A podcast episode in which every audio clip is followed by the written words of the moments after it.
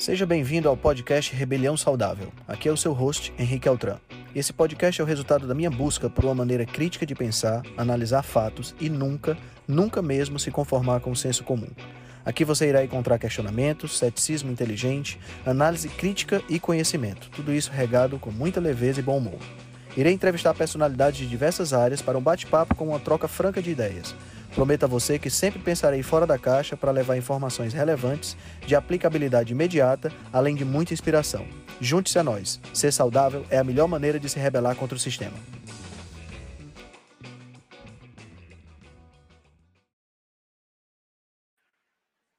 Bom dia, bom dia, bom dia, bom dia, pessoal.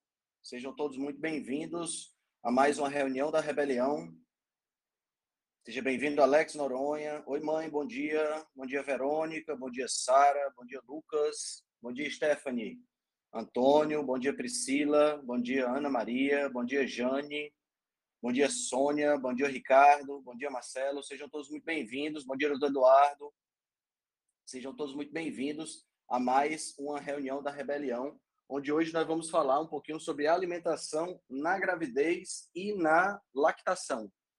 Ah, então hoje vai ser um bate-papo super legal. Vou contar aqui com a ajuda dos meus dos meus colegas médicos, nutricionistas e experientes na área para a gente poder trocar umas ideias bem legais. A gente falar sobre esse tema que é um tema super importante, né? Eu queria ressaltar alguns pontos antes de começar, antes da gente colocar os outros os outros profissionais para dar uma, uma falada, fazer uma breve introdução, como eu sempre faço, antes de, de de falar especificamente sobre o tema, eu queria falar sobre três coisinhas rapidamente, tá? Primeiro, sobre o nosso Comida Flix, que já está contando aí com quase, com mais de 30 horas de vídeos, né, para as pessoas poderem aprender um pouco mais sobre saúde, sobre nutrição.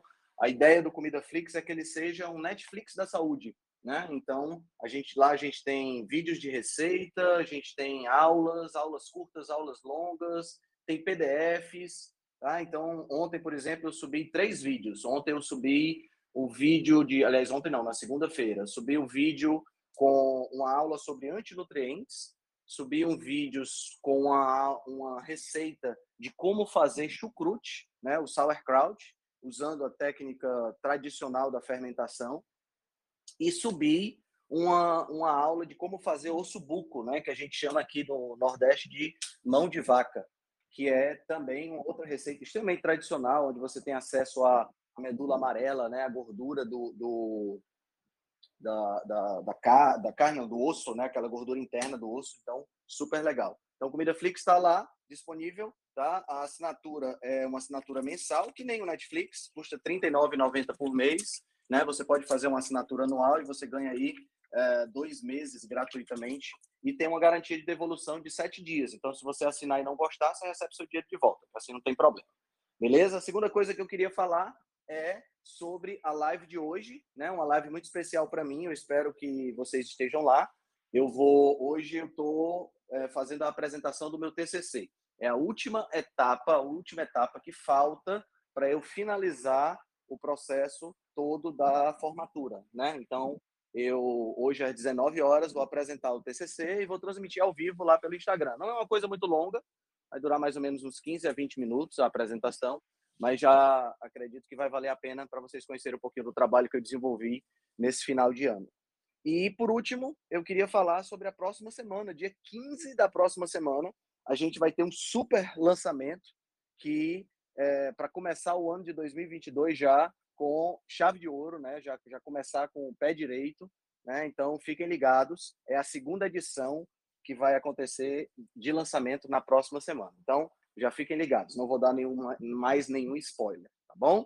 Então vamos lá, vamos bater um papo sobre é, gravidez, lactação e alimentação, né? Então eu queria começar falando sobre, falando um pouquinho sobre as características desse processo nessa questão da gravidez. Né? A gravidez ela, ela tem algumas características muito importantes do ponto de vista fisiológico, alterações fisiológicas que são importantes para que a gente possa entender por que, que a alimentação é tão importante. A gente pode, pode falar da alimentação até na alimentação pré-gravidez também, por que, que, ela é tão, por que, que ela é tão interessante. E tem uma sabedoria ancestral por trás disso aí. Tá? Eu estou lendo um livro, na verdade, lendo pela segunda vez, um livro chamado Deep Nutrition, da Kate Shanahan.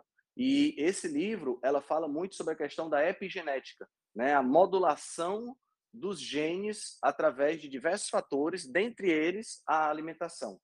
E ela fala que as tribos tradicionais, elas, as tribos de caçadores-coletores, as tribos que ainda existem hoje do ponto de vista primitivo, elas tinham como fator fundamental uma alimentação muito específica antes das. É, é incrível isso quando a gente fala, né?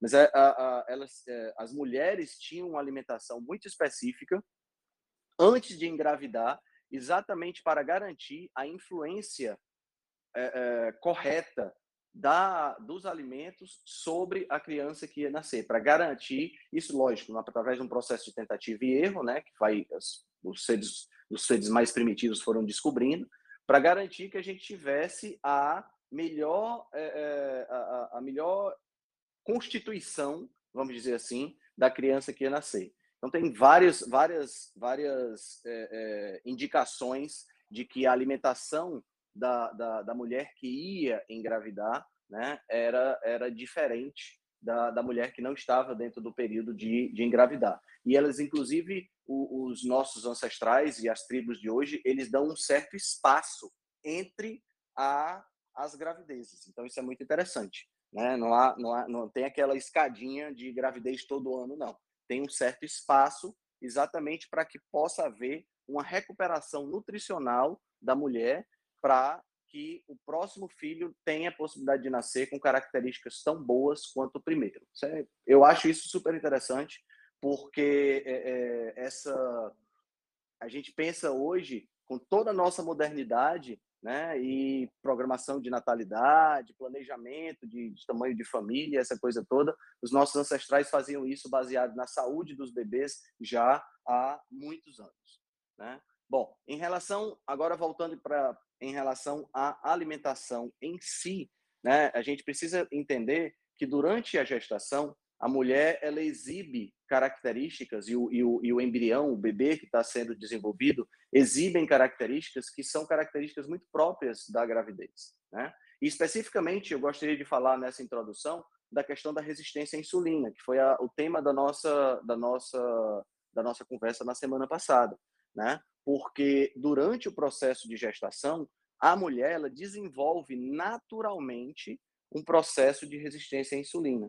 E esse processo de resistência à insulina, ele tem uma razão muito específica de por que, que ele acontece. Ele acontece exatamente porque precisa sobrar glicose para o embrião, precisa sobrar combustível para o embrião, né?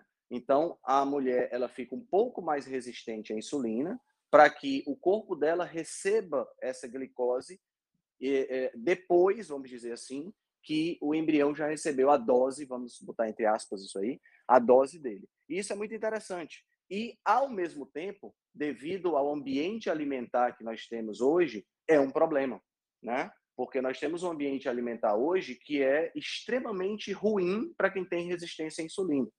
Né? Tanto é que os casos de diabetes gestacional estão aumentando drasticamente. Né? Eu mesmo tenho algumas, é, tenho alguns clientes, algumas clientes que engravidaram e vieram me procuraram por conta dessa questão, por conta de diagnóstico de diabetes gestacional.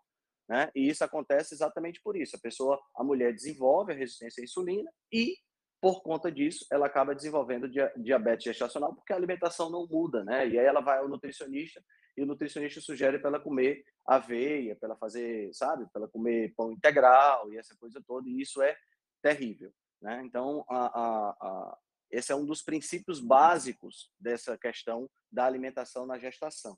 Né? A gente vai depois falar, eu tenho certeza que a doutora Gabriela vai falar um pouquinho aqui sobre suplementação e a gente vai falar sobre outros tópicos, mas é interessante a gente comentar sobre esse aspecto também, o aspecto da, da resistência à insulina. E uma mulher que desenvolve diabetes gestacional, ela aumenta as chances do filho dela, né, do, do, do bebê, nascer macrossômico, né, nascer acima do tamanho né, nascer com excesso de peso, a tendência à obesidade, né, tendência a um aumento de peso durante a, durante a, a, a infância, né? E isso são problemas bem graves, isso sem contar no risco da própria mãe de ter eclâmpsia, né, que é um aumento exagerado da pressão arterial. Então a gente tem vários fatores que podem ser gerados se a gente não corrigir isso logo de início.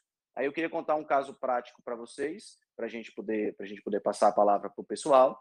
Ah, eu tenho uma prima que era, era, ela engravidou há pouco mais de dois anos atrás e ela me pediu ajuda porque ela estava acima do peso, né? E ela fez durante a gravidez, ela fez uma dieta cetogênica, né? E ao contrário do que as pessoas pensam, né, a dieta cetogênica não é ruim para quem está grávida. Pelo contrário, eu consegui com a dieta cetogênica a filha dela nasceu perfeita e ela só aumentou, apesar de estar com sobrepeso, a gente conseguiu controlar o peso dela, ela só aumentou 6 quilos durante todo o processo de gravidez. Né? Então, foi absolutamente perfeito a gravidez, não teve nenhuma, nenhum problema. Até a, a, médica dela falou comigo depois, perguntando o que é que eu tinha feito, qual foi a estratégia que eu tinha utilizado. E é interessante porque é, o espanto né, que, a pessoa, que as pessoas têm quando a gente fala que usou estratégia cetogênica. As pessoas acham que dieta cetogênica é só uma dieta para perder peso. Mas é porque, como é uma dieta que se adequa muito ao nosso, nosso perfil é, genético, nosso perfil fisiológico, né? Então, a, a, os milagres, entre aspas, acontecem. Né? Então, hoje a, a filha dela está indo para um ano de, de, de idade e está super bem, a mãe está super bem, emagreceu bem depois da gravidez, e isso é maravilhoso.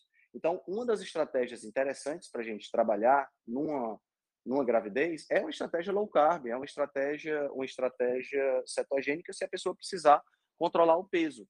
Né? Quando a pessoa não precisa controlar o peso, a gente pode ser um pouco mais, um pouco mais entre aspas, liberal na estratégia da alimentação né? Porque aí a gente vai ter a possibilidade de jogar um pouco mais com frutas, com a, a comida de verdade, né? Com outros alimentos que têm um pouco mais de carboidrato. Mas, é claro, a gente tem que sempre ficar de olho nessa questão da diabetes gestacional, que é um ponto importante durante o processo da gravidez. Vamos lá, vamos ver quem gostaria de complementar eu sei que o Maurício deve estar doido para falar, porque ele está com a, com a Lara novinha, né? Então passou por isso com a esposa agora. Ele deve ter estudado muito do jeito que eu conheço, deve ter estudado para caramba sobre, sobre gestação. Né? A doutora Gabriela, eu tenho certeza que quer falar alguma coisa também. A Sara também. Deixa eu liberar você para falar, Sara.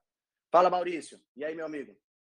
Bom dia. Bom Cara, É, a gente tem que dar uma lida, né? Porque não dá para, hoje em dia, ficar confiando só no que é, realmente a gente vai, ouve aí, da, infelizmente, da, dos pediatras, obstetras convencionais. Então, a gente tem que correr um pouco atrás. Verdade. Seu relato de caso aí é bem parecido é, com vários outros que a gente tem, tem ouvido, né? Eu posso citar só o, o, o nosso, que é o, no caso de Tati, que ela, quando a gente começou, mudou, mudou a alimentação né, desde 2015, a gente fez um check-up completo e ela, é, na época, foi diagnosticada com síndrome do ovário policístico. E a gente fez mudança para paleo, low carb, cetogênica e depois carnívora. E não sei exatamente quando, se foi no segundo, terceiro ano, mas depois de um tempo, é, acompanhando os check-ups, a gente viu que realmente a, a SOP tinha ido embora. Então, e ela, é a gente sabe que é um fator crítico né, para a fertilidade, é, atrapalhar a gravidez e tal.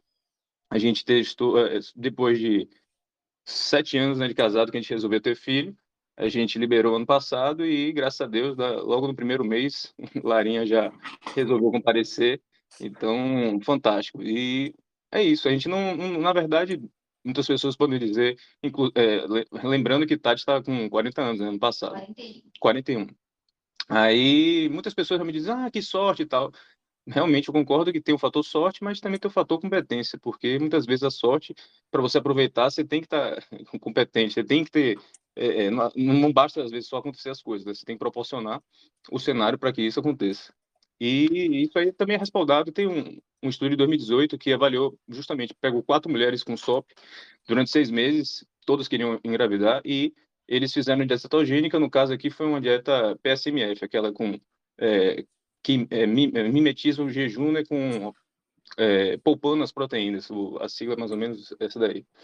Isso, e é Protein Sparing Modified Fasting, né? Exato. É. A gestão mínima de máxima de carboidratos foi 20 gramas por dia, gestão de gordura 50 e proteína 1,5 mais ou menos por quilo de peso.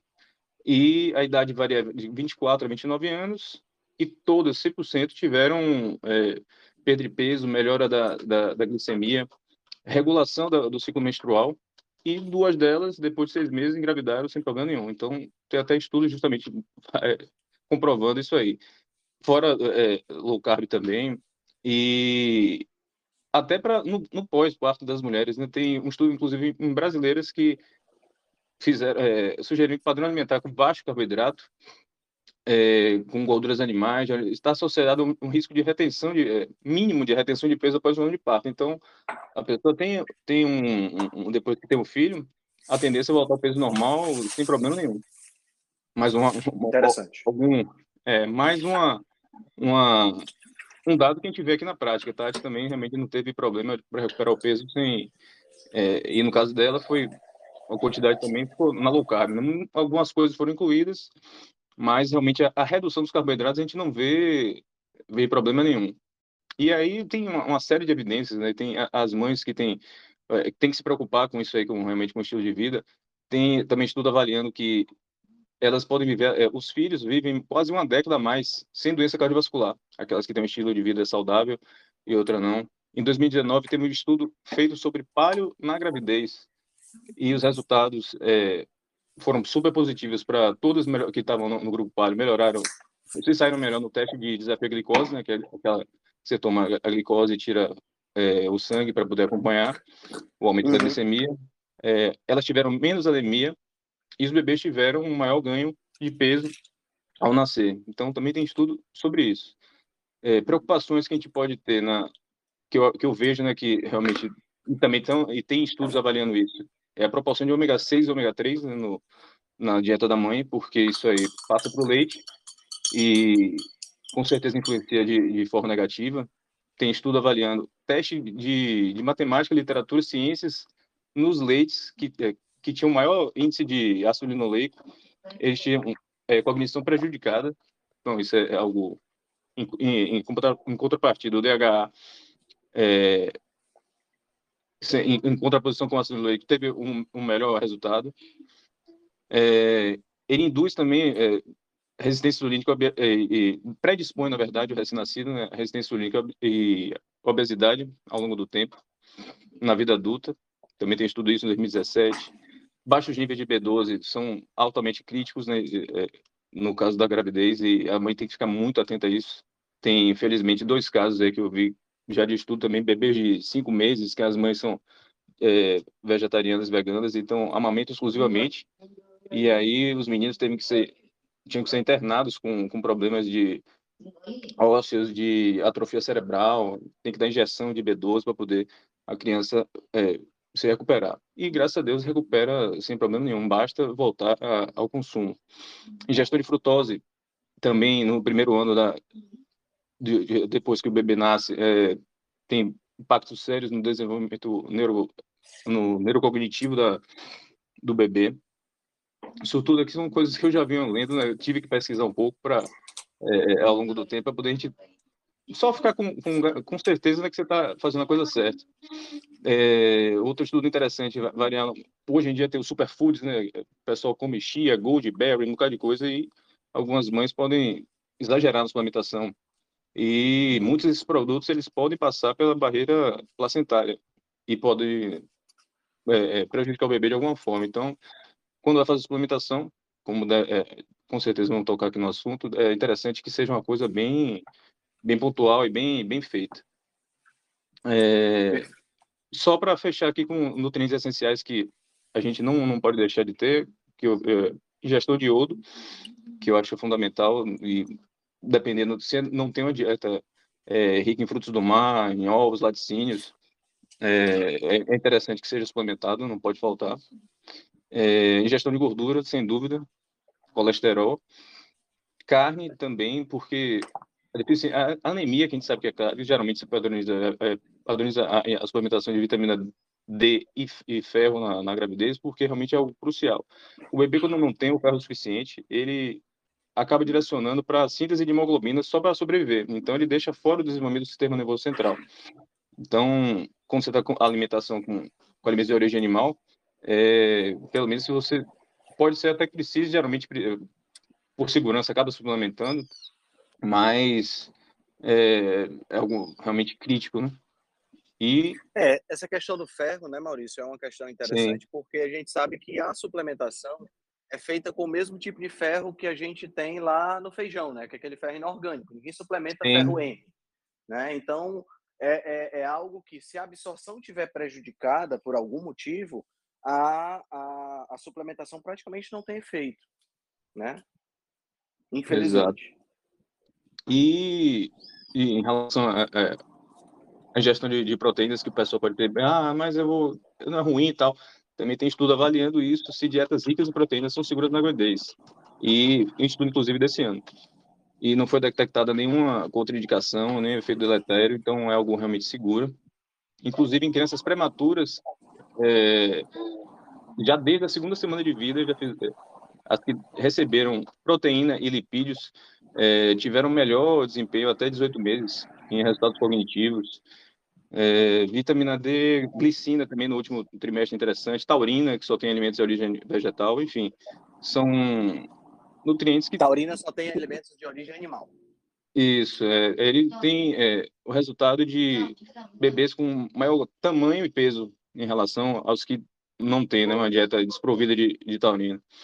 Legal. São aminoácidos condicionalmente essenciais, mas que não deixa de ter um, um benefício que a gente é, é totalmente interessante que espero que a criança tenha. Enfim, é, é um é, assunto realmente bem amplo. Eu acho que a, a, galera vai contribuir com outros relatos de caso, mas o, o, segredo é diminuir os processados, óleos vegetais e comida de verdade. Não tem, não tem muito, muito segredo, não. É, e é aquilo que eu sempre falo nas minhas, nas minhas colocações, que a gente deve começar pela parte animal do prato, né? Então, a, a, base da nossa alimentação tem que ser alimentos de origem animal. Quando você falou aí ferro, você falou aí taurina, você falou aí ômega 3, então são, se você tiver a sua alimentação baseada em alimentos de origem animal, ou seja, você literalmente você inverter o que é sugerido hoje, né? Porque é, é, hoje se sugere que você tenha a base da sua alimentação seja alimentos de origem vegetal. E é exatamente o contrário que a gente deveria estar fazendo. Né? Então, se você fizer isso, né, se a mulher fizer isso durante a gravidez, vai dar tudo certo. Né? A probabilidade de dar certo é interessante. Eu queria citar uma outra coisa que me veio à mente aqui agora, Maurício. Eu queria depois você, você, você falasse um pouquinho da introdução alimentar da Lara, porque eu acho que vai ser, vai ser interessante o pessoal conhecer um pouquinho. Mas eu queria falar antes uma, uma, uma coisa interessante durante a gravidez, que não sei se você chegou a comentar, que é essa questão da suplementação de ácido fólico, né? E é, é por que, que isso é interessante? É interessante porque se sugere que a suplementação seja feita antes da gravidez. Então, quer dizer, isso mostra mais uma vez que a gente tem uma, a gente tinha, pelo menos, não uma, uma um desconhecimento né, da, da, da questão da gravidez, porque os nossos ancestrais chegaram aqui sem suplemento, né? A gente sabia quando ia, é, quando a mulher ou quando a fêmea ia engravidar e fazia já o uso né, de, de, de alimentos que faziam, que tinham essa, essa vitamina. E a gente hoje precisa suplementar porque a nossa alimentação baseada em farinha de trigo, que não tem nada de, de ácido fólico, precisa ser é, enriquecida com ferro e ácido fólico, né? O que acaba sendo é, é, ridículo. Outra coisa interessante também em relação à gravidez é que a grande maioria das gravidez elas, elas não acontecem. A mulher engravida, perde a, a, a, o embrião e nem mesmo sabe que está grávida. É uma, uma quantidade bem razoável de, de pessoas que engravidam. Então, a gente vê hoje tantos bebês inesperados e essa coisa toda, mas na prática seria muito mais se todas as gravidezes viessem a ter. Né? Fala um pouquinho, Maurício, para a gente da, do processo de introdução alimentar da Lara, se você puder.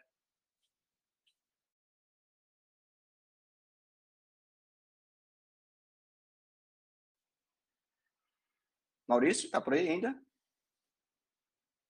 Opa, oi, Atran. Eu acabei per... me... não, não ouvi. Qual foi... Você tinha perguntado o quê? é, com Lara. É para você falar um pouquinho da introdução da Lara, da introdução alimentar da Lara. Ela tá comendo ovo. Ah, sabe. Porque, por sinal, agora ela tá comendo o ovo, né? É o café da manhã. Né? Oh.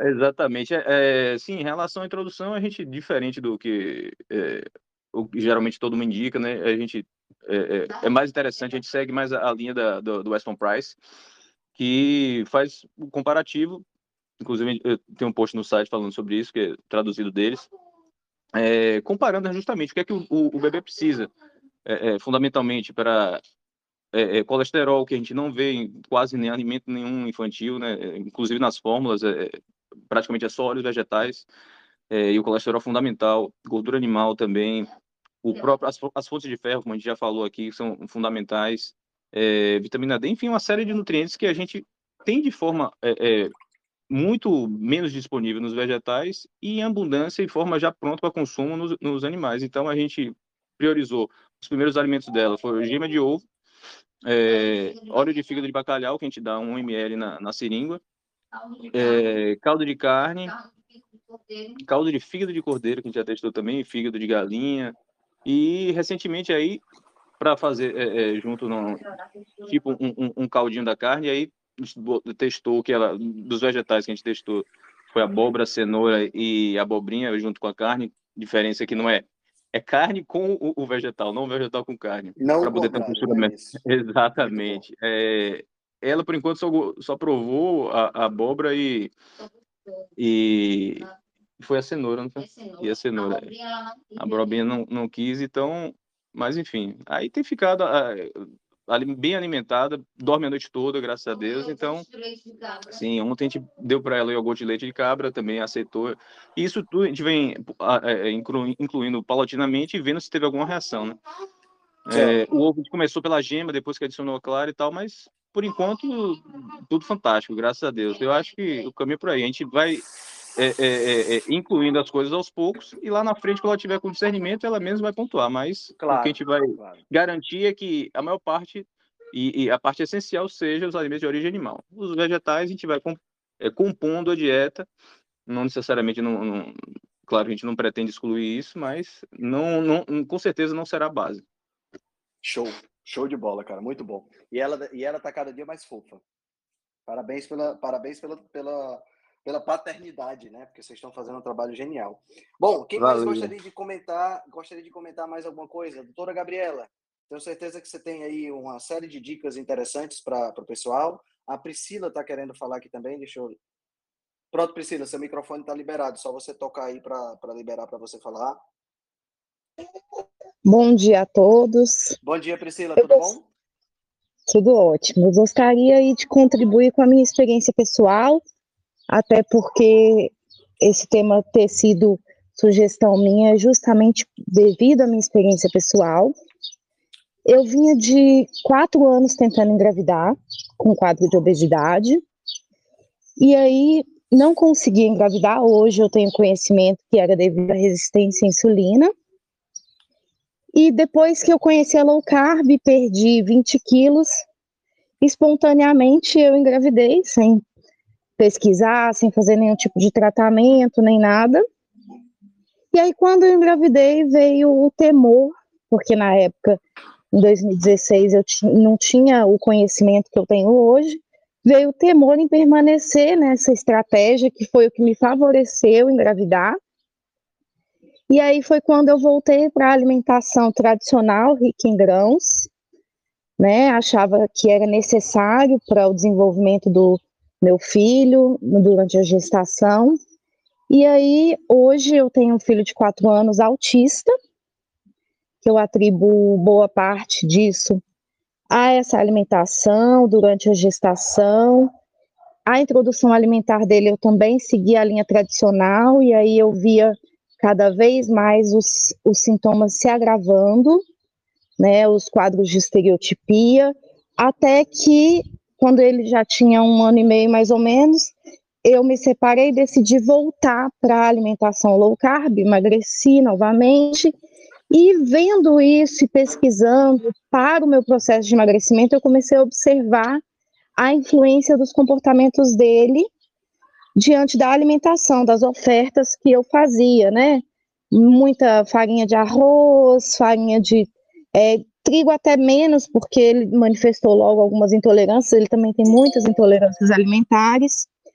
E aí, diante disso, eu comecei a pesquisar e hoje, com uma alimentação mais cetogênica, às vezes um pouco paleo, eu vi uma melhora considerável, tanto nos sintomas do autismo, nas estereotipias, nos comportamentos dele. Então, eu queria deixar esse relato aí, porque muitas vezes as mães ficam inseguras porque as orientações tradicionais elas são bem diferentes, né, do que a gente hoje sabe que é benéfico para a saúde dos bebês, tanto no ventre como aí na introdução alimentar. E às vezes a gente fica dividida entre as orientações tradicionais. Eu vejo isso muito aí hoje na minha irmã, que já fez uma alimentação low carb, perdeu muito peso, mas continua oferecendo fórmula infantil para o filho de mais de um ano, porque a orientação do pediatra é essa, e aí a criança sempre tem problemas é, respiratórios, sinusite. Já sentei com ela, li a fórmula, mas é realmente muito complexo para as mães é, essa situação de ouvir um profissional, de saúde dizendo é, como você deve proceder com essas orientações tradicionais e, ao mesmo tempo, de repente, se deparar com uma realidade prática totalmente diferente das orientações tradicionais. Então, esse meu relato pessoal, ele vem aí para dizer para as mães para que elas tenham é, a coragem de fazer a observação prática e questionar as orientações tradicionais, porque essa divisão aí, às vezes a gente fica nessa dúvida do que seguir, ela pode trazer prejuízos permanentes para a saúde das crianças. É isso. Muito bom, Priscila, muito bom.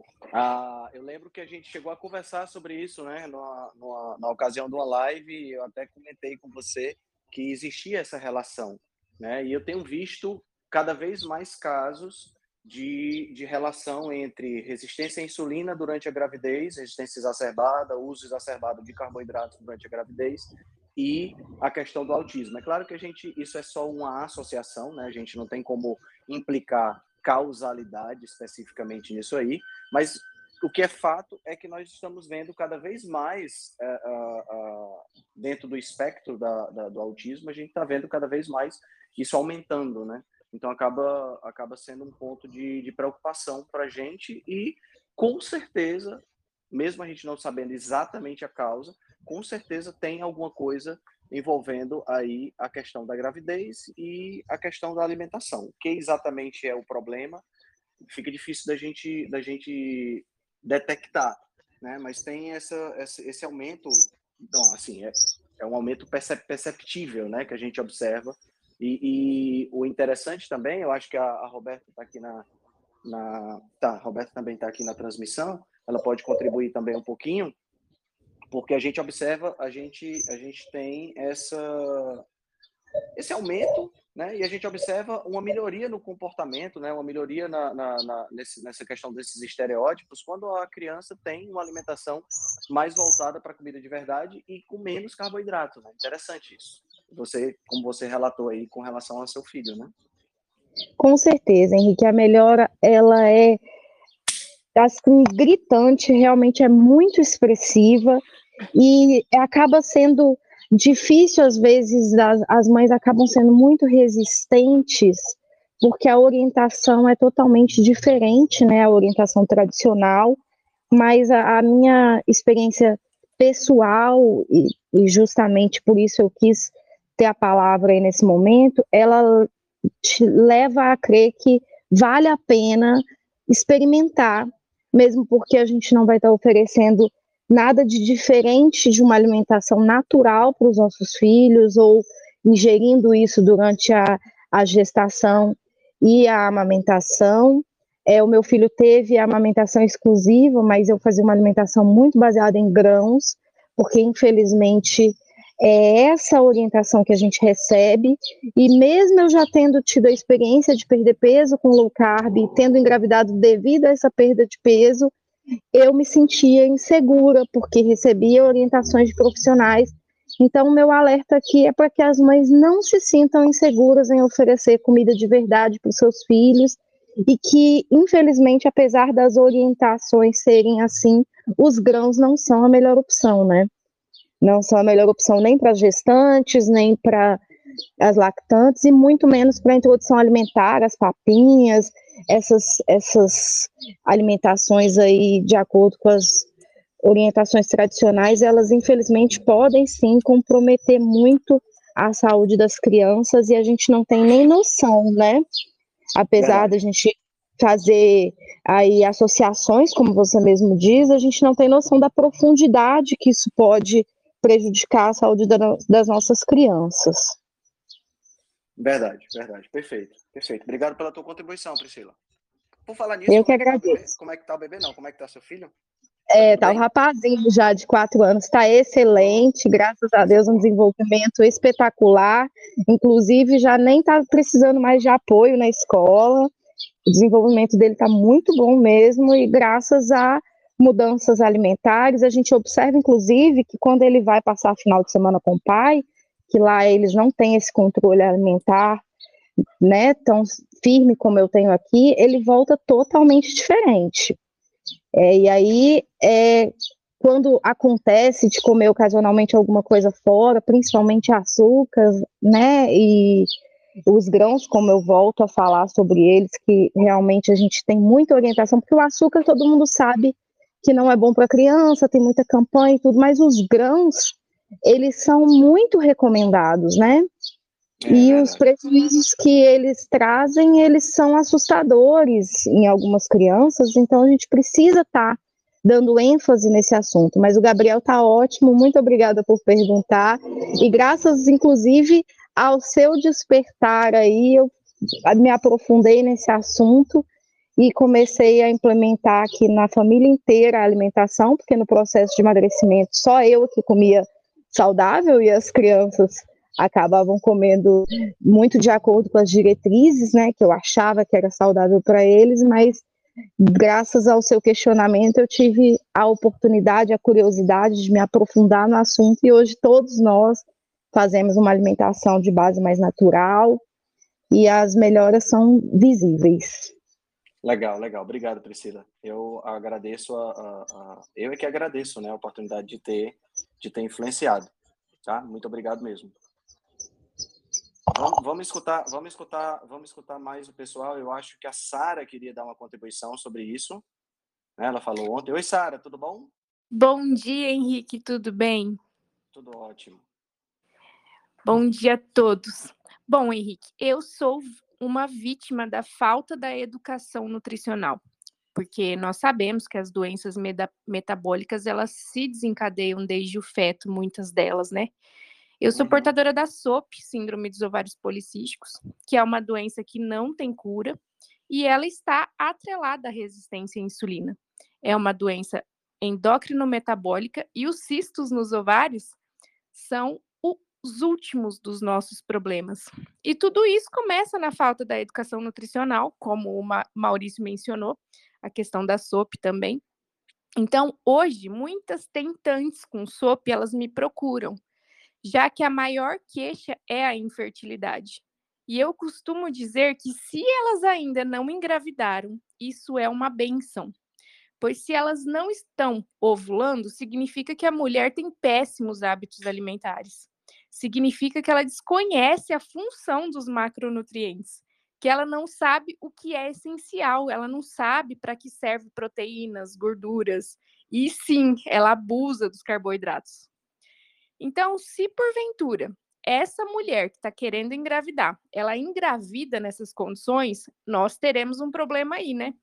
Então, as chances desse feto ter má, má formação, nascer com autismo e tantas outras doenças aí que são infinitas, são grandes.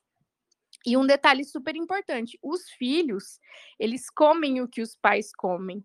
Então, novamente, se essa mulher tentante que não está conseguindo engravidar por causa do abuso dos carboidratos refinados, ela gera uma vida, se ela mantém esses hábitos depois que essa criança nasce, não adianta achar que a criança vai comer um ovinho se os pais pedem pizza e comem refrigerante, pão e bolo todos os dias na frente dessas crianças. Porque as crianças elas aprendem pelo exemplo e não pela voz, Muitos pais acham que que falando mais alto a criança vai obedecer, mas se você está comendo algo hiperpalatável na frente da criança, ela vai comer aquilo que você come. Então, é, eu costumo dizer que é uma benção. Se essas tentantes não conseguiram engravidar ainda, elas têm que agradecer a Deus, porque elas precisam mudar os seus hábitos, porque o tratamento dessa doença se dá pela mudança de hábitos, dos hábitos alimentares, atividade física, manejo do estresse, qualidade do sono, mas principalmente é, pela questão do abuso dos carboidratos refinados e pelo desconhecimento nutricional, que eu acho que deveria ser ensinado desde a infância lá nas escolas e infelizmente não é. Uma mulher que segue mesmo uma alimentação baseada nas diretrizes, ela nunca vai conseguir colocar a sua doença em remissão. E é essa contribuição que eu tenho para dar hoje, que é esses casos que eu venho acompanhando diariamente e é difícil, né, a gente tra trazer essa abordagem, porque muitas mulheres também, as tentantes, elas não querem mudar os hábitos. É difícil fazê-las entender. É difícil uhum. fazê-las entender que com a mudança de hábitos ela vai colocar a sua doença em remissão e ela vai conseguir ter uma qualidade de vida e vai ter até um feto melhor, né? Porque é uma mulher que uhum. engravida nessas condições, o feto vai ser é muito triste, infelizmente, né? É, é verdade. Agora, eu acho que vale a pena a gente ressaltar também, sabe, Sara, que existe 50% de contribuição do homem também. E muitas vezes eu fiz uma entrevista com a doutora Fernanda Padovani, que é especialista nessa questão de restabelecimento de fertilidade, essa coisa toda, e foi uma das coisas que ela começou falando. A gente tem, a gente está falando sobre alimentação na gestação e na lactação, e agora falando especificamente sobre alimentação na pré-gestação, né, para que a, a, pessoa possa se livrar da SOP ou de repente realmente entrar em período fértil e tudo mais. E a gente não pode esquecer que um homem que tem circunferência abdominal elevada, que tem alta ingestão de carboidratos refinados, que tem alta ingestão de óleo vegetal, esse cara também tem a qualidade do esperma dele produzido é menor do que a qualidade de, um, de uma pessoa que pratica exercício, que está com alimentação em dia, que está com a circunferência abdominal dentro do normal, entendeu? Então, quer dizer, também há uma influência, a gente não pode esquecer desse, desse ponto. A gente fala muito da mulher e tudo mais, e eu acho que é importante falar, mas a gente não pode esquecer também que o homem também faz parte do processo, e os homens também estão cada vez mais inférteis. Né? Exatamente. Estão cada vez mais inférteis, ou por conta de alta, alta inflamação, excesso de peso, estrogenização. É uma coisa que eu vejo cada vez mais hoje, é homem com cara de, de, de, de mulher, entendeu? Pessoas, homens é, é, imberbes. Eu não estou falando aqui de questão de homossexualismo, não é esse o, o meu objetivo. É realmente observando que eles estão aumentando de peso, né? Estão aparecendo características secundárias femininas por conta do processo de aromatização, que a gente sabe que acontece, que é a transformação do hormônio masculino em hormônio feminino, e acontece a enzima chamada aromatase, ela está presente nas células de gordura, então você observa homens com, com aumento da, da, das glândulas mamárias, que é a ginecomastia, redução do tamanho do pênis, é, infertilidade, por conta dessa, desse excesso de peso, e aí você tem uma outra vertente, que é muito cultuada hoje, que é a vertente do veganismo, onde se diminui drasticamente a quantidade de gordura na alimentação do indivíduo. E aí o que acontece? O indivíduo para de produzir ou diminui também a produção de testosterona. Então você imagina o caos que é isso para a fertilidade. Né? Tanto é que a gente sabe que a, uma das cidades é, é, pesquisadas, que é Loma Linda, que é uma cidade primordialmente adventista, onde as pessoas são veganas, inclusive tem uma universidade lá que produz estudos sobre veganismo, lá a, a, a fertilidade está em queda, a, produção, a qualidade do espermatozoide está em queda. Né? E quer queira, quer não, o homem também passa informações epigenéticas né, para a, a, a criança através do espermatozoide. Né? Então você tem aí epigenética masculina e feminina sendo influenciando a saúde da criança. Né? Isso é muito sério, é muito sério isso que você que você comentou né, que é essa questão real, real da, da, da alimentação, né, alimentação dos pais, de uma maneira geral. Sim, e muito se fala na questão da SOP, da infertilidade feminina, como você disse. A SOP, que é uma doença, como eu falei, atrelada à resistência à insulina, nós sabemos que nós temos receptores de insulina em todos os tecidos, Então a gente fala da SOP, mas os homens também têm receptores de, de, de insulina nos testículos que vão causar infertilidade e todas essas questões que você comentou. Então, na mulher, o que prevalece seriam os hormônios masculinos, como a testosterona, e no homem é justamente o contrário, né? E tudo isso traz um problema muito grande aí para a população e essa desinformação que nós temos, porque infelizmente nós temos até hoje nutricionistas que ainda pregam que os carboidratos são essenciais e nós sabemos que os carboidratos não são essenciais. Nós sabemos que o tratamento para colocar a doença, a SOP em remissão, é você fazer uma dieta low carb, uma dieta cetogênica e tratar a questão do estresse e tudo, tudo mais é. Uhum. Vários pontos a serem abordados, né? É voltar mesmo para a nossa ancestralidade, coisa que a gente já perdeu há muito tempo, infelizmente, mas graças a Deus estamos aqui tentando trazer um, um alívio né, para as pessoas e, e, trazer um novo pensamento, uma nova forma de pensar e uma libertação. Eu gostaria muito que a minha mãe tivesse tido acesso a essas informações durante a minha gestação e durante a minha infância. Eu não teria desenvolvido uma doença que agora eu tenho que manejá-la para o resto da minha vida, né? É isso, Henrique. Show, show, Sara. É, mas eu acho assim que infelizmente não dá para a gente mudar o passado, mas você tem a possibilidade de estar fazendo isso, né? Mudando o futuro, né? Você Exato. está fazendo isso não só com você, né? Mas também com as pessoas que entram que entram em contato com você. Isso é show de bola, show de bola mesmo. Uma coisa que eu acho interessante, sabe, Sara? Que eu acho que vale a, pena, vale a pena a gente citar é como a abordagem é a abordagem tradicional hoje é uma abordagem é, é, é, complicada da gente, no mínimo complicada da gente, da gente trabalhar. Porque o cara tem é, excesso de peso, tá com contagem de espermatozoides menor, alguma coisa do tipo. Aí ele vai, vai ao médico, sei lá, e o médico diz assim, cara, você tá com uma contagem de espermatozoide baixa, seu nível de testosterona tá baixo, vamos fazer uma reposição. Ué, e não vai e, e, e, e o restante das coisas, tá entendendo?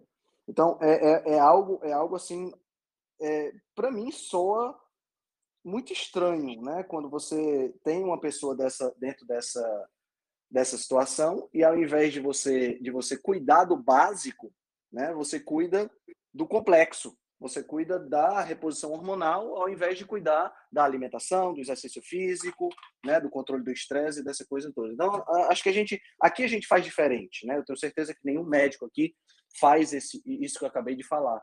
Mas é, é, é interessante quando a gente pensa que se, se, se é, é, é a mesma coisa que eu falei lá na, na, no post que eu fiz sobre milho, né? Que quando perceberam que a doença a pelagra era por conta da falta da vitamina B3, a niacina, é, se começou a se suplementar o milho com a vitamina B3, ao invés de voltar para a nossa ancestralidade e usar o processo que os nossos ancestrais usavam para comer milho, que resolvia o problema, porque liberava a vitamina B3, fazia ela ficar mais biodisponível. Né? Então, quer dizer, a indústria e a, a, a gente tem assim, essa capacidade de fazer as coisas pela via mais fácil, mas que não resolve o problema. Tra não trata a causa, trata só a consequência. Né? Então, é terrível isso aí. Exatamente. Bom, obrigada muito obrigada a todos que estão aqui hoje. E essa foi a minha contribuição. Show de bola, Sara. Muito obrigado. Quem mais gostaria de dar uma palavra? Doutora Gabriela, por favor. Bom dia, Henrique. Tudo Bom bem? Bom dia. Tudo ótimo. Bom dia a todos. Olha, o assunto está sensacional, né? Dá mais uns três, umas três, quatro reuniões, né? Uh, a gente falou bastante, a gente, a Pri, a Sara, enfim, o Maurício, brilhante, como sempre, né? Já sabemos que a Lara vai ser uma líder do parquinho, né? Então, acho que o que ele faz é algo que eu queria ter feito com os meus filhos, mas a gente tem um passado sujo, como eu digo, né? Então, primeiro eu vou dar uma experiência pessoal. Uh, eu engordei, na, eu tenho, eu sou mãe de duas crianças e eu engordei 30 quilos em cada gestação, 27 em uma e 29 na outra. Então, enfim, tinha um passado completamente sujo, né? Os meus filhos hoje, a minha filha vai fazer 11 anos agora e o meu filho tem 6 anos. Então, uh, há seis anos atrás eu não tinha nem ideia do que a gente fazia.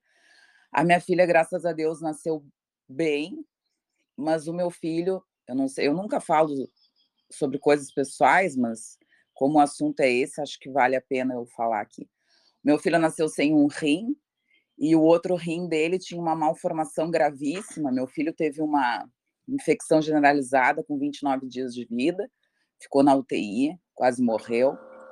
E viram que ele tinha uma malformação grave no rim que ele tinha e ele teve que operar, fez duas cirurgias. Com menos de seis meses de vida, meu filho já tinha ido duas vezes para a sala cirúrgica.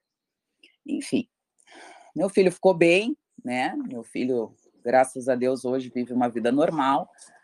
E uh, acho que isso também foi algo que me mostrou, né, que alguma coisa estava errada, que aquilo que a gente não percebe, às vezes a gente não enxerga, né, que tem alguma coisa errada, que é o que acontece com a maioria das pessoas, até o que a Sara falou agora, né, que a mulher procura ela, mas não quer mudar, né? E não enxerga, não consegue enxergar. E isso demora muito tempo, né? Imagina eu que sou médica, que estudei, que aprendi, teoricamente tentei aprender tudo que eu podia, não enxergava o poder da alimentação. Imagina uma pessoa leiga, né, que estudou outras coisas e que aprendeu outras coisas.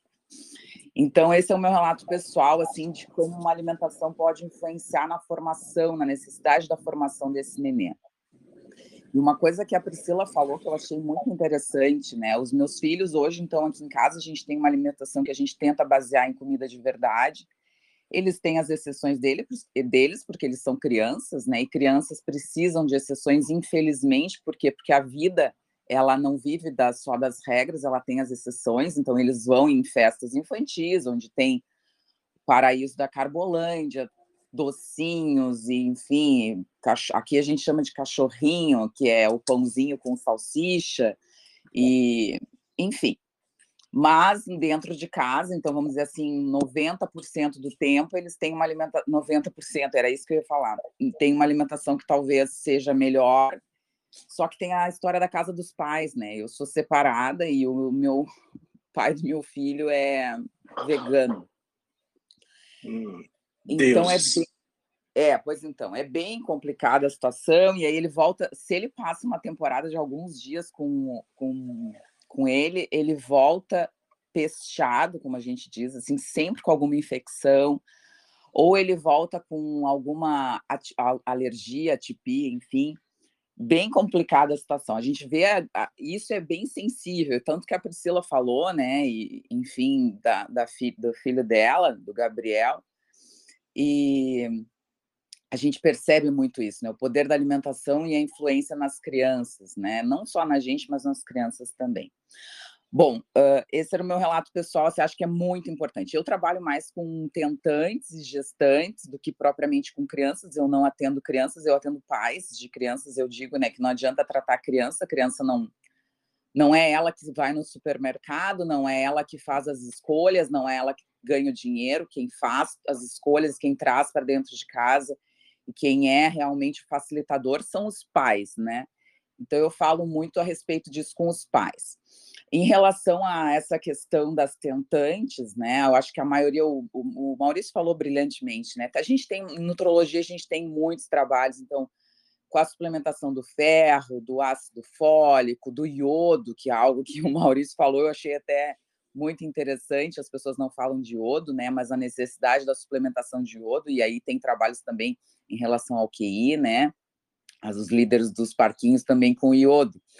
Mas o que eu queria chamar atenção são coisas que a, a maioria das, dos, dos, ginecologistas obstetras, que são os que mai, a maioria das vezes acompanham essas gestantes, é difícil uma gestante ser acompanhada não só pelo gineco-obstetra, mas pelo, pelo nutrologista também, que é essa, vamos dizer assim, essa necessidade das formas ativas dos nutrientes, né? Então, a gente vê hoje cada vez mais pacientes com, uh, com, com, resistência, né? A, a, por exemplo, com o SNP para o metilfolato tetrarredutase. Então, hoje não se usa mais, pelo menos que eu vejo, né? Não se usa mais a forma do ácido fólico, né?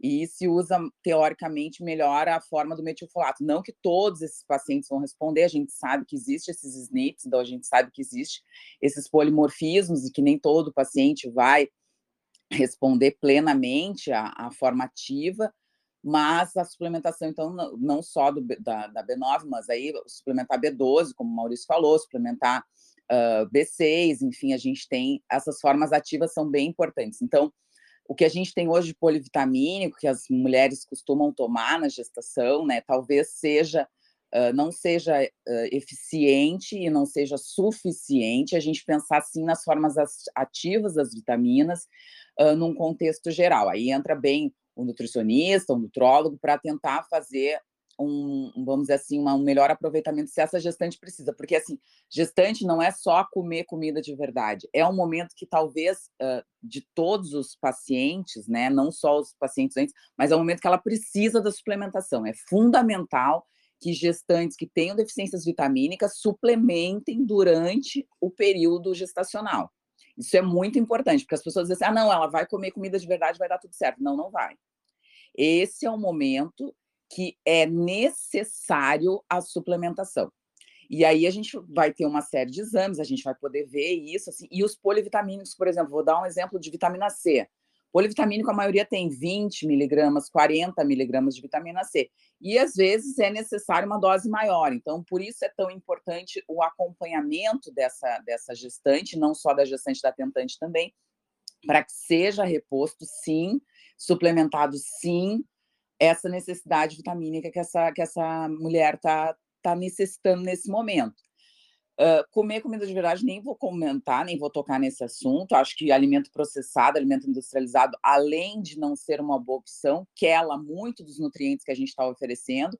Então, acho que não é o momento em nenhum aspecto, nunca, mas muito menos durante a, a, o período gestacional e uh, talvez atentar para o que o Maurício falou, né, que são coisas que às vezes as pessoas têm muita resistência, eu vejo muito, muito obstetra resistente à suplementação de ômega, né, a importância do ômega na construção, tem um monte de trabalho com ômega e, e, e QI, com ômega e formação de, de tecido nervoso, enfim, gesta, a maioria dos gestantes tem um trabalho, uh, não sei se é canadense, que mostra que 27% das gestantes têm só a dose de DHA suficiente, então a gente tem aí mais de 70% das gestantes com deficiência uh, e com necessidade, talvez, de suplementação de ômega, de ômega 3.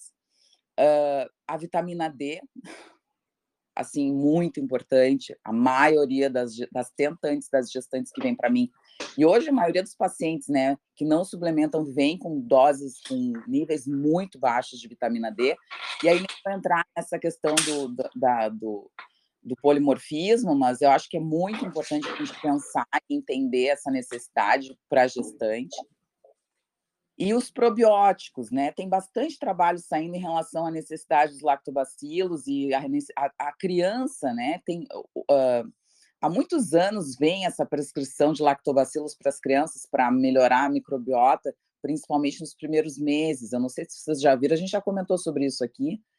E eh, para as gestantes também, assim, tem, tem vários trabalhos saindo assim com fechos até satisfatórios em relação à suplementação de probiótico. Eu vou dizer que eu não suplemento probiótico para todo mundo, já falei isso aqui também, mas acho que em alguns casos, talvez, por ser essa necessidade, vamos dizer assim, iminente da, da, da, da suplementação, às vezes eu acho que pode ter algum benefício. Mas atentar sempre, assim, o ferro, né, que o Maurício falou, é muito importante. Aí entra a comida de verdade, a gente vai mesclando a suplementação e a melhora do, do, do, do trato gastrointestinal para absorção também desse ferro, né? Mas o ferro é extremamente importante na gestação, o ácido fólico é extremamente importante, o iodo é extremamente importante. Entra outros uh, nutrientes, um, o, o, magnésio é muito importante, aí a vitamina D, o ômega, a vitamina C, enfim. Então, assim, eu acho que era essa contribuição que eu queria deixar, mas uh, só lembrando, assim, Henrique, eu acho que uh, outras coisas são muito importantes que a gente também tem que falar, assim, é o parto normal, como a via de parto, que a gente às vezes esquece, né? Para que essa criança tenha esses, que a gente já falou dos mil dias, né? Que essa criança tenha um maior contato com essa, com essa flora dessa mãe, que melhore essa microbiota, a amamentação e a importância da amamentação no peito, a introdução alimentar, que pode ser não só com fruta. Queria que a, que a Patrícia estivesse aqui, né? Porque o que a gente aprende na faculdade é fruta, fruta, fruta, é. sopa de, de legumes, sopa a minha filha, foi muito engraçado, a minha filha fez introdução com, com, com carne, foi muito legal, assim, né? Foi uma coisa que eu não sei por que, que aconteceu, mas a minha mãe estava aqui e a gente introduziu, e ela, e ela era bem pequena, a gente introduziu mais tarde, e uh, ela chupava a carne, era muito, eu tenho uma foto, era muito bonitinha, essa é a coisa mais querida do mundo. Então, assim, acho que a importância, né, da gente ter, porque as fórmulas infantis todas têm uma grande quantidade de açúcar, todas, todas. Então, assim, os pediatras não, não sabem ou não, não sei se a gente não aprende. Então, eu não boto culpa em pediatra, porque a gente não aprende, a gente não lê rótulo, a gente não aprende sobre macronutriente, a gente não aprende sobre necessidade nutricional, a gente não aprende. Então, eu acho que, que a gente tem que ter esse conhecimento, passar o que a gente está passando, enfim, dessa forma talvez um pouco uh, um pouco mais crua, mas bastante necessária. E talvez a Patrícia falasse melhor sobre essa parte de introdução alimentar, que é uma coisa que eu só vi na faculdade, eu nunca fiz, né? Mas uh, é só fruta, testa fruta e fruta e fruta, e vamos na fruta, e dá pera um dia, maçã um dia, banana num dia. É, e é isso que a gente é isso que a gente aprende, sabe? A cada dois dias troca fruta e aí daqui a pouco faz a sopa e na sopa não bota carne. é bem é exatamente isso que acontece. Como mãe, eu estou dizendo como é que a gente, do meu filho foi assim. Então, talvez a gente mudar esse conceito, como bem o Maurício falou, coisa linda, né? Da leite de cabra, né? Coisa bacana, né? O Maurício é sensacional, sou muito fã do Maurício, mas que, que legal uh, ter pessoas que pensem diferente, que saiam fora da caixa, que entendam essa necessidade realmente, né? Que, como tu bem disse, Henrique, se proteína fosse ruim, não era caro também, né? A gente vê no hospital, ontem eu estava parada, eu lembrei de ti ontem de meio-dia, né? Ontem eu comi no, no, restaurante lá do hospital, lá no que eu chamo do RU, né? Que era quando a gente comia, e só pode pegar uma porção de carne. Só pode é, pegar é, exatamente. frango. É só pode pegar uma porção. E eu fiquei pensando, Jesus, eu nunca tinha parado para pensar nisso, né? Como é que pode uma pessoa que está trabalhando num serviço de saúde, que lida com todos os tipos de, de, de, de vírus, de bactéria, de tudo, de, de, de uma, perico, uma, uma, não é, é uma, não é periculosidade, uma, esqueci da palavra. O risco de infecção, né? Em ambiente insalubre, né? exato. né? E aí as pessoas têm direito a comer um pedaço de carne. É meio é tipo assim, lógico, assim, né? É tipo assim, é totalmente lógico. É, é, é, é algo do tipo não se alimente direito e pegue doença, né? Exato. É, arroz integral, arroz branco, feijão, batata. À vontade. Pode botar à vontade, né? esses, esses aí pode botar à vontade. É interessante. Exatamente. E aí eu fiquei pensando nisso. Imagina uma grávida, uma gestante que está aqui. Coitada, né? Uh, tu não tem direito. Tu não tem direito a nada. Tu tem direito a comer um pedaço de carne. É isso que acontece. Porque não tem, não e... tem outra proteína. Exato. E a gente ainda tem, sabe? Você falou, você falou algumas coisas interessantes aí. A primeira coisa que acho que vale a pena ressaltar é essa questão do parto, né? Hoje a gente tem um aumento significativo das mulheres desejando o parto cesárea, o que é, é, o parto não natural, né, vamos dizer assim. O que é um problema, porque você tem uma, um, um, parto normal, pelo próprio nome, como está dizendo, né, se é um parto normal, é porque é um normal, né? Você tem uma, uma a questão da microbiota, ela é muito importante nesse aspecto, né? E, e a gente sabe que há uma mudança no, no, último trimestre de gravidez da, da mulher, há uma mudança na constituição da microbiota vaginal, exatamente para preparar a, a, a microbiota para ser assimilada pela criança quando passa pelo canal vaginal. É, é, muito fantástico isso. E as mulheres estão privando os bebês disso e, e, e em outras circunstâncias não dando de mamar. O, a, o bebê não tem, não, não pega peito, sabe? Então isso tudo contribui para aumento de doença autoimune, disfunções intestinais e uma série de outros problemas que a gente tem observado hoje que também são ocasionados por essa por essa por essa falha. Então a gente não pode falar só de alimentação, tem que falar do ponto de vista bem amplo realmente. Exato. Eu participo de alguns grupos que a gente tem de mães médicas aqui em Porto Alegre. Tem vários grupos de mães médicas. Acredito que tenha. Eu estou em quatro grupos, mas deve ter muitos mais grupos que a gente troca ideia, troca, enfim, vende, compra. Esses grupos assim de, de pessoas que querem compartilhar. E às vezes surge esse assunto, né? Porque uma mãe pergunta: ah, eu vou dar, uh, meu filho está com muita cólica, eu não sei fazer introdução alimentar. E vocês não têm. E são mulheres médicas, é só médicas. Vocês não têm ideia do que, que rola de informação nesse tipo de grupo. Elas falam as coisas que, assim, ó, não tem. É, é isso, a, a, a, mudança da, da área médica, e aí a gente vai, eu estou falando por causa também dos pediatras, vai demorar muito tempo. Porque as é. pessoas têm enraizado, têm, têm, são dogmas sobre alimentação, sobre introdução alimentar, sobre a amamentação, sobre o parto que tu acabou de falar. Talvez tenha crescido tanto a venda de Coli Kids, que é o que são os lactobacilos que a gente tem, o Coli Kids é o nome comercial, talvez porque hoje a gente tenha muito parto cesariana. Então, óbvio que essa criança não tem nenhuma exposição, a microbiota é um horror e a gente tem essa, essa dificuldade e aí entrou como uma luva. A indústria não é boba, né? A indústria não é burra. Claro, claro. Então entrou a, a microbiota que a criança tem acesso é a microbiota do hospital, né? Não, exato. Ela vai ter acesso à microbiota do centro cirúrgico. e aí as mães todas falam: não, dá coli kits, tá tudo tranquilo, é ótimo. Elas nem sabem para que serve. Elas não têm ideia. Então, assim, eu vou te dizer, Henrique, que assim é muito básico, o que falta é muito básico ainda. Então, a gente vai ter muito trabalho pela frente. Eu acho que o que a gente está falando aqui são coisas muito específicas, que as pessoas entendam isso, que é comida de verdade, o que, o, aquilo que eu falo, que passou, passou, todo mundo tem seu passado sujo, eu tenho meu passado sujo, todo mundo tem. Basear em comida de verdade, participar e proliferar essa informação e suplementar sim, acho que é muito importante. O período da gestação é um período muito importante e é realmente necessária a suplementação, porque a gente tem um período curto de tempo, a gente não tem anos para a gente conseguir mudar e não, o estilo de vida vai mudar naquele período, mas a gente vai ter que fazer uma, um, vamos dizer assim, um aporte, vamos ter que fazer um, algo adjuvante necessário, vamos dizer assim, com brevidade para essas, para essas mães, para essas mulheres, né? E uma outra coisa interessante, só para finalizar, que eu já falei muito, é que uh, o meu, é, a parte, a gente podia fazer um, um, uma reunião sobre fertilidade, né? Eu acho muito interessante esse assunto, fertilidade feminina, mas fertilidade masculina também.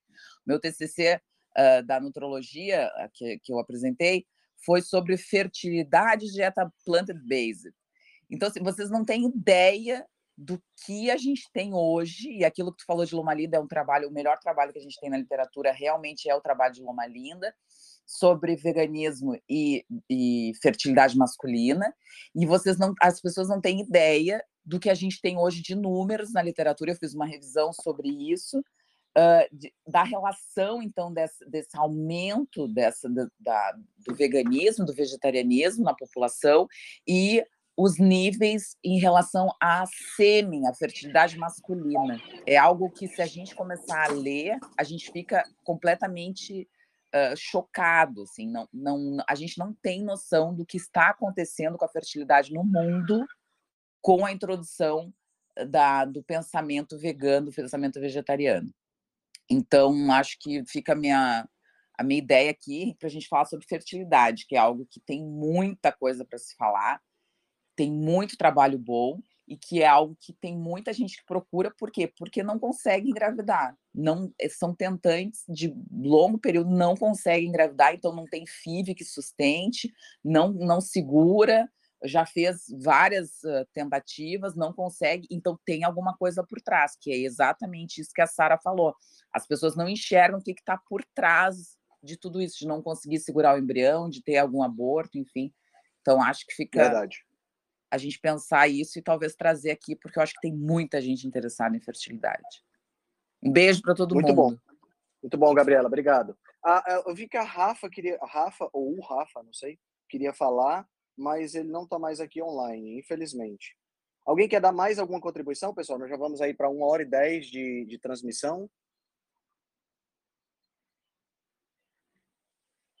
Bom, acho que a gente discutiu tópicos muito importantes. Outra coisa que a doutora Gabriela falou, que a suplementação é importante, eu acho, eu acho interessante é, é, a gente ressaltar isso, né?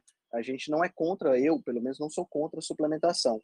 O que eu vejo de interessante é que, assim, como nós chegamos até aqui sem suplementação e hoje a suplementação se faz necessária. Eu concordo que durante a gravidez a suplementação se faz necessária. Para você ver como a nossa alimentação se deteriorou, né? Se a gente pega, e, e esse livro que eu estou lendo agora, esse que eu falei no comecinho da transmissão, o Deep Nutrition, fala exatamente sobre isso. Como a gente pega essas populações que, que, que viveram e sobreviveram até hoje e não tinha suplementação, mas eles tinham uma alimentação durante toda a vida, uma alimentação que era alimentação correta, alimentação ajustada. A gente deteriorou tanto o nosso, nosso meio ambiente alimentar que hoje a gente precisa que a gestante faça suplementação, que se torna necessária, como a doutora Gabriela falou. Né? Então, acho que é, é, é um ponto de reflexão isso aí também. Né? Bom, galera, muito bom, muito bom. Papo excelente que nós tivemos aqui. Eu queria só, só lembrar a todos outra coisa que eu esqueci de falar no começo. Essa sexta-feira agora, às 19h30, nós temos a, a premiere, o lançamento do novo documentário do Super Nutridos, né?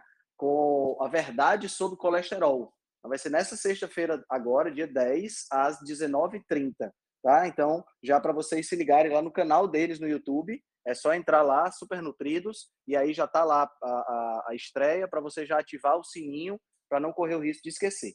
Tá certo? Muito bom, galera. Excelente. Acho que o papo hoje rendeu bastante. Foi muito bom. Tivemos muitas informações legais. Eu espero encontrar com vocês. espero encontrar com vocês é, na próxima quarta-feira, né? Seis e meia, tá? Para a gente bater um papo aqui. A minha, a minha sugestão de tema, que eu acho que vai ser uma sugestão muito válida, é a gente colocar o tema como sobreviver às festas de final de ano. Dicas de como você não chutar o balde para muito longe nas festas de final de ano. Isso inspirado num trabalho que eu fiz no ano passado, a gente até lançou um e-book e tudo mais, mas também no podcast dessa semana, Comida Sem Filtro, né, que é o podcast do Dr. Souto com a Sari, que também abordou esse tema. Então eu, putz, a gente está na época de final de ano, acho que vale a pena a gente passar umas dicas de como a gente pode sobreviver a essas festas sem ficar, sem é, detonar muito o metabolismo. Né? Então fica aí o, pro, o tema da nossa próxima encontro. Tá bom, pessoal? Um forte abraço, um bom dia a todos, um bom restante de semana e a gente se encontra na próxima semana às seis e meia aqui na reunião da Rebelião Saudável. Abração!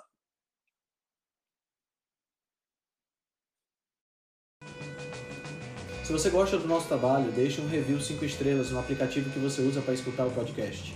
Você pode deixar um review 5 estrelas e pode também deixar lá o seu elogio, a sua sugestão ou a sua crítica.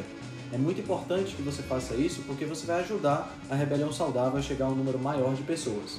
Você também pode dar suporte ao nosso trabalho, né, todo o nosso investimento de tempo, nos apoiando via Patreon. Assim a gente pode continuar a oferecer o melhor conteúdo de qualidade, sem anúncio e de forma totalmente gratuita. O link para o nosso Patreon você vai encontrar no show notes. Se você ainda não fez o download do nosso e-book Cozinha Ancestral, que eu escrevi com a chefe Gabriela Carvalho, você pode fazer o download, o download é gratuito e você vai encontrar também o link lá na show notes. Além disso, você pode nos acompanhar pelo Instagram, no arroba Henrique Altran, ou no nosso canal no Telegram. Lá pelo Telegram a gente consegue colocar para você artigos, eh, PDFs, imagens, fazer enquetes e fazer um trabalho bem mais aprofundado do que nós fazemos no Instagram. Então você pode acessar o nosso grupo no Telegram com o link que está na show notes, ou então você procura lá por Rebelião Saudável. Nós temos também um canal no YouTube e um canal no IGTV, onde todos os vídeos das lives e os vídeos dos podcasts são gravados e você pode assistir na, no conforto da sua casa. Eu agradeço demais a atenção de vocês e espero que a gente se encontre no próximo podcast.